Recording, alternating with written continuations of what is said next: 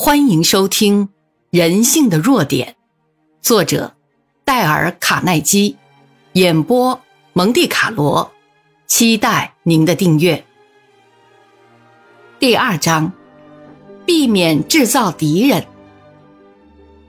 当罗斯福在白宫的时候，他说：“如果他每天有百分之七十五的时间是对的，那就是达到他最高程度的标准了。如果这是最高的标准。”是二十世纪一个人最受人注意的人希望的，我们又是怎样的呢？如果你能确定，在你一天中你有一半时间是对的，那你可以去华尔街了，日赚百万美元，买游艇娶美女了。如果你不能确定，你凭什么要指责人家的错误呢？你可以用神态、语调或是手势告诉一个人他错了。跟我们直接说他错了是一样的结果，而如果你告诉他错了，你认为他会感激你吗？不，永远不会，因为你对他的智力、判断、自信、自尊都直接的给予打击。他不但不会改变他的想法，而且还向你反击。如果你运用柏拉图、康德的逻辑来跟他理论，他还是会觉得自己是正确的。因为你已伤了他的自尊，你千万别这样说。你不承认自己有错，我可以证明来给你看。你这话等于是说我比你聪明，我要用事实来纠正你的错误。那是一种挑战，会引起对方的反感。不需要等你再开口，他已准备接受你的挑战了。即使你用了最温和的措辞，要改变别人的意志。也是非常困难的，何况处于那种极不自然的情况下，你为什么不阻止你自己呢？如果你要纠正某人的错误，就不应该直接的告诉他，而是运用一种非常巧妙的方法，才不会把对方得罪了。如同吉尔爵士向他儿子说的：“我们要比人家聪明，可是你却不能告诉他你比他聪明。”人们的观念是随时在改变的。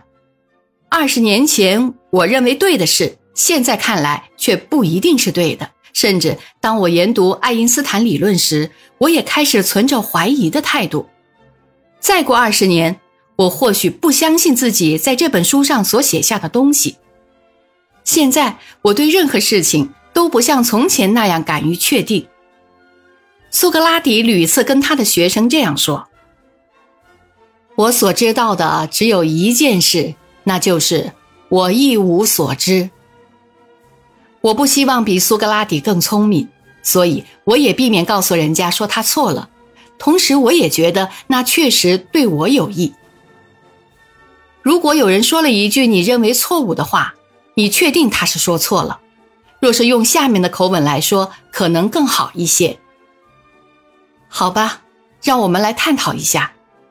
可是我有另外一种看法，当然也许是不对的，因为我也经常把事情弄错。如果我错了，我愿意改正过来。现在让我们看看究竟是怎么一回事儿。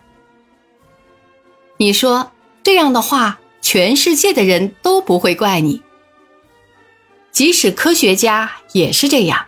一次我去访问斯蒂文森，他不仅是科学家，也是一位探险家。他曾在北极圈一带住了十一年，其中有六年除了水和肉外，没有吃到其他任何东西。他告诉我，他正在进行一项试验。我问他哪项试验，是做哪方面的求证呢？他所回答的话让我永远在心。他说：“一个科学家永远不敢求证些什么，我只试着去寻求事实。”你是不是希望自己的思想科学化呢？是的，除了你自己，没有任何人能阻止你。如果你承认自己随时都可能犯错，就能免去一切麻烦，也无需跟任何人辩论了。而别人受到你的影响，也会使他承认他自己有难免的错误。如果你知道有个人确实犯了错误，而你直率地告诉他、指责他。你知道会发生什么样的后果吗？我举出这样一个特殊的例子来：S 先生是纽约一位年轻的律师，最近在美国最高法院辩护一桩重要的案子。这个案件涉及到一笔巨额的金钱和一项重要的法律问题。在辩护过程中，一位法官向 S 君说：“海军法的申诉期限是不是六年？”S 先生沉默了一下，看了法官片刻，然后立即说：“法官大人。”海军法中并没有这样限制的条文。S 先生在讲习班中叙述当时的情形说：“当我说出这句话后，整个法庭顿时安静下来，而这间屋子里的气温似乎就在刹那间降到了零摄氏度。我是对的，法官是错的。我告诉了他，可是他是不是会对我友善呢？不。”我相信我有法律的根据，而且我也知道那次比以往的辩护都要做得好。但是我并没有说服那位法官，因为我犯了大忌。我直接告诉一位极有学问而著名的法官，他错了。我们大多数的人彼此间都怀有成见，常受到嫉妒、猜疑、恐惧和傲慢的毁伤。很多人不愿意改变他的宗教意志，甚至于包括他的发型。所以，当你准备告诉别人他们有错误时，请你每天早餐前把鲁滨逊教授所写的一段文字读一遍。他是这样写的：我们发现，有时自己会在毫无抵抗和阻力的情况下改变自己的意念。可是，如果有人告诉我们所犯的错误，我们却会感到懊恼和悔恨。我们不会去注意一些意念养成。可是，当有人要抹去我们那种意念时，我们就会对这种意念突然坚实而固执起来，并不是我们对那种意念有强烈的偏爱，而是我们的自尊受到了损伤。本集播讲完毕，感谢您的收听，欢迎订阅。